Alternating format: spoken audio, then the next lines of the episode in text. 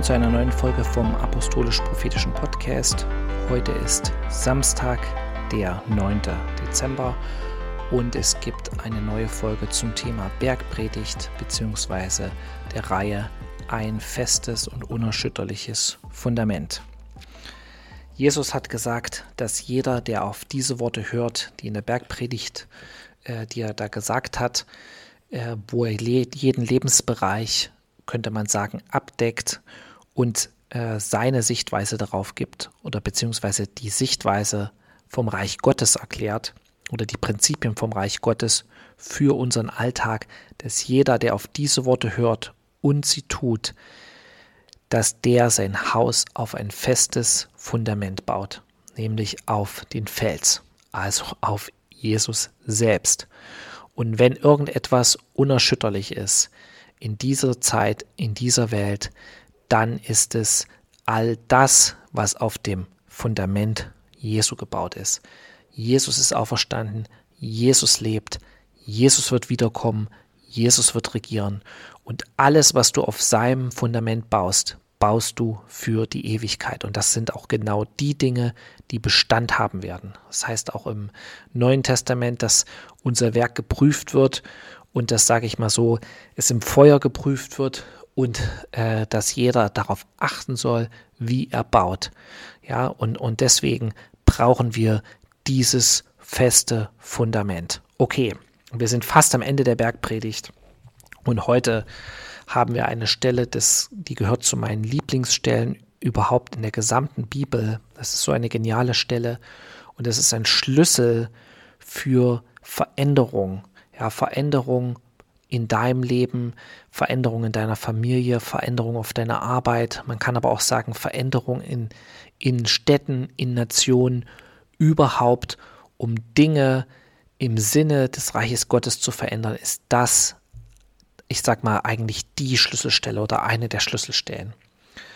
Und das ist im Matthäusevangelium in Kapitel 7 ab Vers 7. Bittet, so wird euch gegeben. Sucht, so werdet ihr finden. Klopft an, so wird euch aufgetan. Denn jeder, der bittet, empfängt, und wer sucht, der findet, und wer anklopft, dem wird aufgetan. Halleluja. Ich mache mal hier kurz Stopp.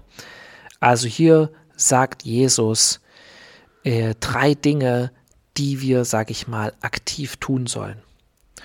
Und also das eine ist bitten, das ist natürlich Gebet, ähm, aber natürlich geht es hier nicht nur darum, von Gott Dinge zu erbitten, sondern es geht auch manchmal darum, manchmal müssen wir auch Menschen bitten, ja. Manchmal denkst du vielleicht, okay, ja, warum, warum sieht derjenige nicht, dass ich Hilfe brauche? Ja, weil du ihn vielleicht nicht darum bittest.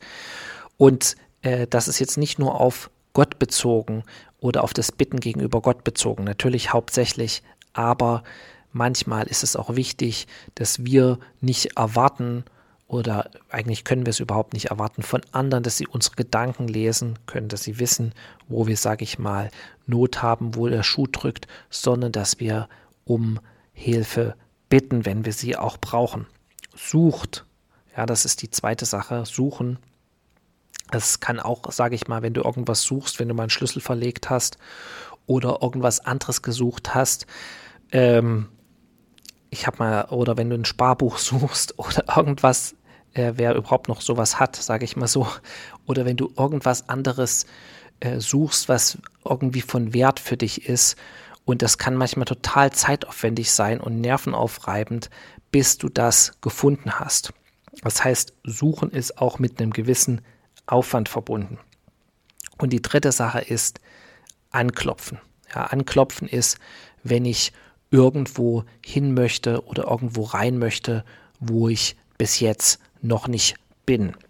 Da geht es jetzt nicht nur darum, ich will irgendwie ins Büro von meinem Chef und muss dann vorher anklopfen, sondern hier geht es, man könnte sagen, um drei Dinge, die wir aktiv tun sollen, damit, ich sage mir, damit etwas passiert, was ganz Konkretes. Und es sagt er ja ganz klar, ich lese es nochmal vor, das klingt jetzt vielleicht einfach, aber hier heißt es, bittet, so wird euch gegeben. Sucht, so werdet ihr finden. Klopft an, so wird euch aufgetan. So, und dann wiederholt es hier nochmal, ähm, beziehungsweise stopp. Äh, also im Umkehrschluss, wenn du nicht bittest, dann kann dir auch nicht gegeben werden. Und äh, das hört sich jetzt vielleicht krass an, weil äh, das heißt ja auch an anderer Stelle, dass Gott weiß, was wir brauchen, bevor wir ihn bitten. Ja, und Gott weiß ja sowieso, was ich brauche und so weiter. Oder, anders, wenn du nicht suchst, dann kannst du auch nicht finden. Und wenn du nicht anklopfst, dann kann dir auch nicht aufgetan werden. Und hier geht es um eine ganz wichtige Sache. Man könnte so sagen. Ja. Gott hat so einen Überfluss. Ja, Gott ist so mächtig, Gott ist so riesig, Gott ist so genial und freigebig. Ja, Gott, Gott braucht nichts zurückhalten. Ja, Gott muss nicht irgendwie Ressourcen sparen, könnte man sagen. Ja, weil er hat unbegrenzte Ressourcen. Ja, er sagt ja auch, was ist das Haus, was ich mir bauen wollte? Ähm, ist nicht der Himmel mein Thron, die Erde mein, meine Fußbank? Oder wenn ich Feuer für ein Brandopfer bräuchte, dann wäre mir der, äh, wären mir die ganzen Bäume vom Libanon, Libanon-Gebirge nicht genug. Also Gott hat alles im Überfluss. er sagt auch, Gold und Silber sind mein. Gott hat Himmel und Erde gemacht. Er hat alles erschaffen. Ich sag mal so, Gott braucht nichts. Aber Gott hat total viel und viel mehr, als wir uns das überhaupt vorstellen können, zu geben. Deswegen heißt es auch an anderer Stelle im Neuen Testament, was kein Auge gesehen hat, was kein Ohr gehört hat, was in keines Menschen Sinn gekommen ist, das hat Gott für die bereitet oder vorbereitet, die ihn lieben. Das heißt, es gibt Dinge, die hat noch nie ein Mensch gesehen. Es gibt Dinge, von denen hat noch nie ein Mensch was gehört. Die hat Gott für dich vorbereitet, für dein Leben. Wenn du in der Bestimmung und Berufung Gottes gehst. Das heißt, Gott hat viel mehr zu geben, als du dir das jemals vorzustellen imstande bist, könnte man so sagen. So. Und wenn Gott dir wirklich sagen würde, was er mit deinem Leben vorhat, du würdest es ihm sowieso nicht glauben. Ich sag's mal so. Ja, deswegen ist es ja auch so wichtig, dass wir Schritt für Schritt gehen. Deswegen zeigt uns Gott ja auch oft nicht das gesamte Bild, sondern er zeigt uns nur den nächsten Schritt oder vielleicht auch den übernächsten Schritt äh, oder er lässt dich mal durchs Schlüsselloch, Schlüsselloch gucken, äh, was in der Zukunft kommen wird, was er mit dir vorhat, weil du würdest es ihm sowieso nicht glauben. Ja, momentan erlebe ich so viel Segen Gottes, wo ich also in jeder Hinsicht, ob das auf Arbeit ist, ob das finanziell ist, ob das in meiner Familie ist, auch in meiner Ehe zum Beispiel, äh, wenn Gott mir das gesagt hätte vor ein paar Jahren, ich hätte ihm das nicht geglaubt. Und genauso ist es auch mit deinem Leben. Also das eine, Gott ist die, ich sag mal, man könnte sagen, die Geberseite. Gott ist bereit zu geben, dich finden zu lassen, könnte man sagen, die Antworten auf deine Probleme, ob das nun finanzielle Probleme seien, ob das Probleme auf Arbeit sind, ob das Probleme in deiner Familie sind, in deiner Ehe sind, gesundheitliche Probleme. Gott kennt die Lösung bereits und er will sie dir zeigen.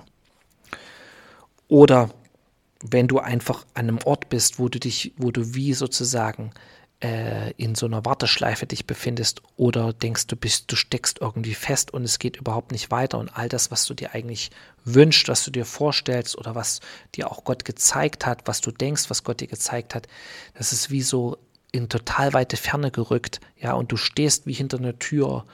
Gott will dir auftun. Aber es ist eine Sache, ich sag mal so, das, was Gott geben will, und das andere ist, was von uns kommt. Und von uns muss genau das kommen. Was bedeutet das überhaupt zu bitten?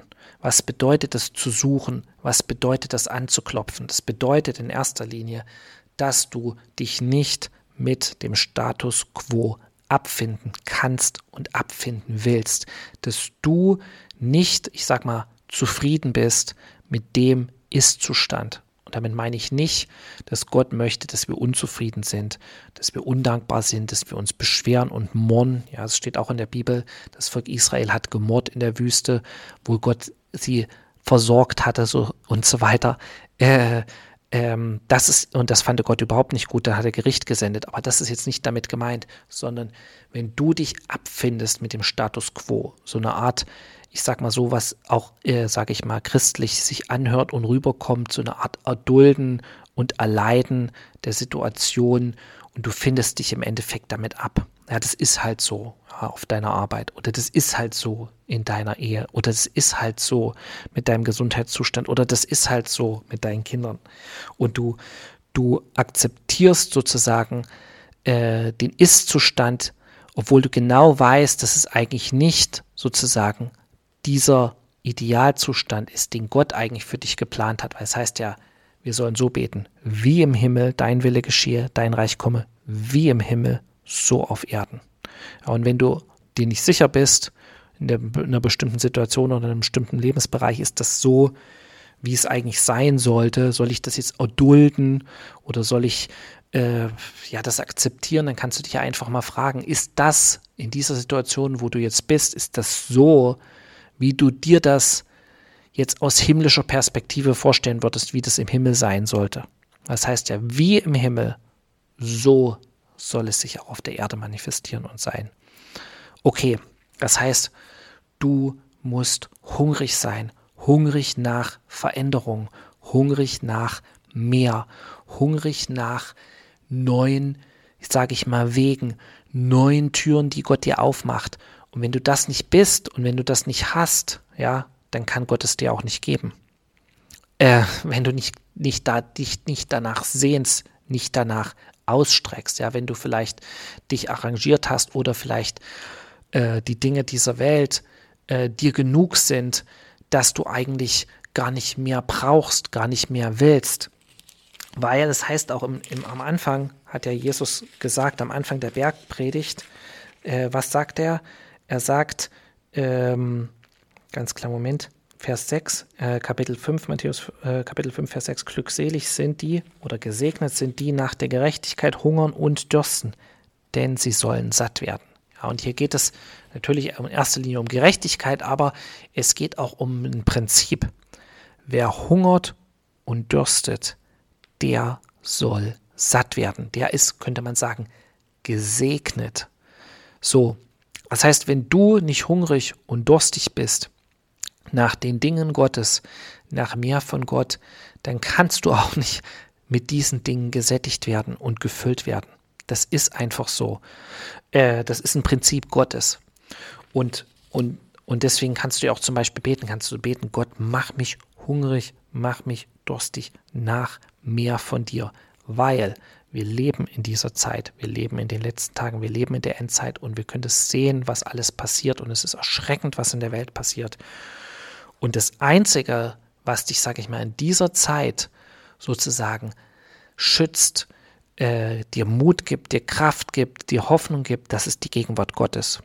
Und die Gegenwart Gottes, die brauchst du. Ja, und das ist genauso auch, was in diesem Gleichnis mit den Jungfrauen war. Ja, das, der Bräutigam kam ja um Mitternacht. Das heißt, da, wo es am finstersten ist, wo die Finsternis am stärksten ist. Und wann kommt Jesus wieder? Wenn es am finstersten auf der Welt sein wird. Und diese Jungfrauen, was hatten sie? Sie hatten Licht, sie hatten Öl und das ist die Gegenwart Gottes, das Licht Gottes, die Gegenwart Gottes. Und das ist das, was du brauchst. Und das kannst du bekommen, indem du, sage ich mal, hungrig bist, indem du dich nicht mit dem Status quo zufrieden gibst, so wie es ist. Ähm, ähm, auch in deinen Lebenssituationen, ja, wenn diese Situationen nicht dem Willen Gottes entsprechen und indem du konkret Gott bittest um die Veränderung, die du brauchst. So, weil es heißt dann nochmal, Vers 8, denn jeder, der bittet, empfängt.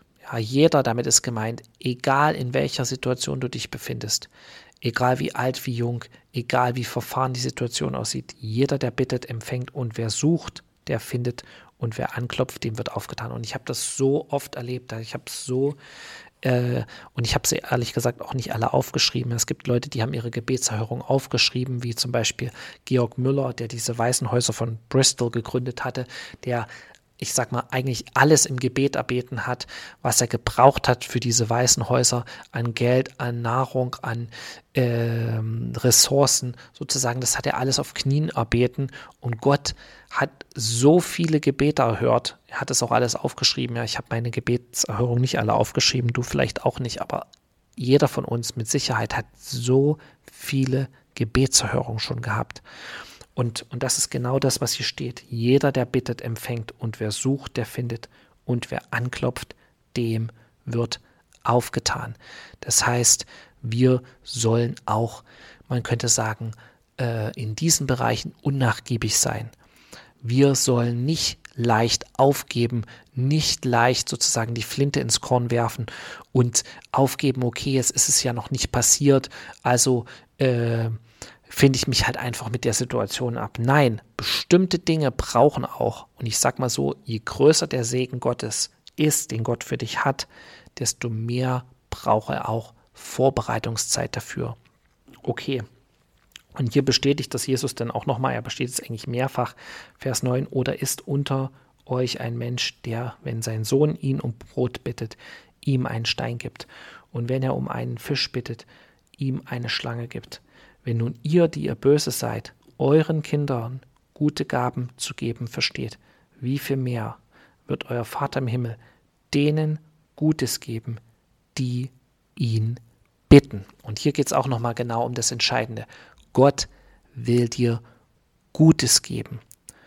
Und wenn du dir jetzt eine Situation rauspickst, wo du sagst, okay, da bin ich eigentlich, da hänge ich fest, egal welcher Lebensbereich das ist, deine Arbeit, deine Familie, deine Gesundheit oder deine Finanzen oder was auch immer, deine Beziehung zu Gott und du dich fragst, was ist das Gute, was ich eigentlich mir für diese Situation wünsche, ja, oder was ich in dieser Situation brauche. Das ist eigentlich genau das, was Gott dir geben will. So, und deswegen sollst du ihn darum bitten, deswegen sollst du danach suchen, ja, und du suchst, wenn du was Wichtiges suchst, suchst du nicht nur fünf Minuten, sondern du suchst so lange, bis du es gefunden hast. Und äh, auch anklopfen. Ja, du sozusagen, äh, wenn jemand permanent an der Tür anklopfen würde, irgendwann nervt es mich so, dass ich sagen würde, okay, jetzt gucke ich wenigstens mal, wer da die ganze Zeit klopft. Leider ist es so, dass äh, Christen oder wir als Christen manchmal nur ein, zweimal anklopfen und dann hören wir schon auf und geben schon auf, äh, wenn wir vielleicht kurz davor sind, dass eigentlich die Tür geöffnet werden sollte. Also, ich möchte euch, sage ich mal, ermutigen, Mut machen, gib nicht auf, geh zu Gott, sei hungrig nach mehr von Gott, bitte ihn, suche nach der Lösung, die du brauchst in dieser Situation und äh, bei Gott im Gebet, bitte den Heiligen Geist und Gott wird dir den Weg zeigen, Gott wird dir eine Lösung geben und Gott wird dein Gebet erhören und ich sag mal so, mehr dir geben, als du dir jemals vorstellen kannst für diese Situation. Ja, wenn du nicht nachgibst und nicht aufgibst. Okay, in diesem Sinne wünsche ich euch einen guten Start in die Woche. Gottes Segen bis zum nächsten Mal. Shalom. Amen.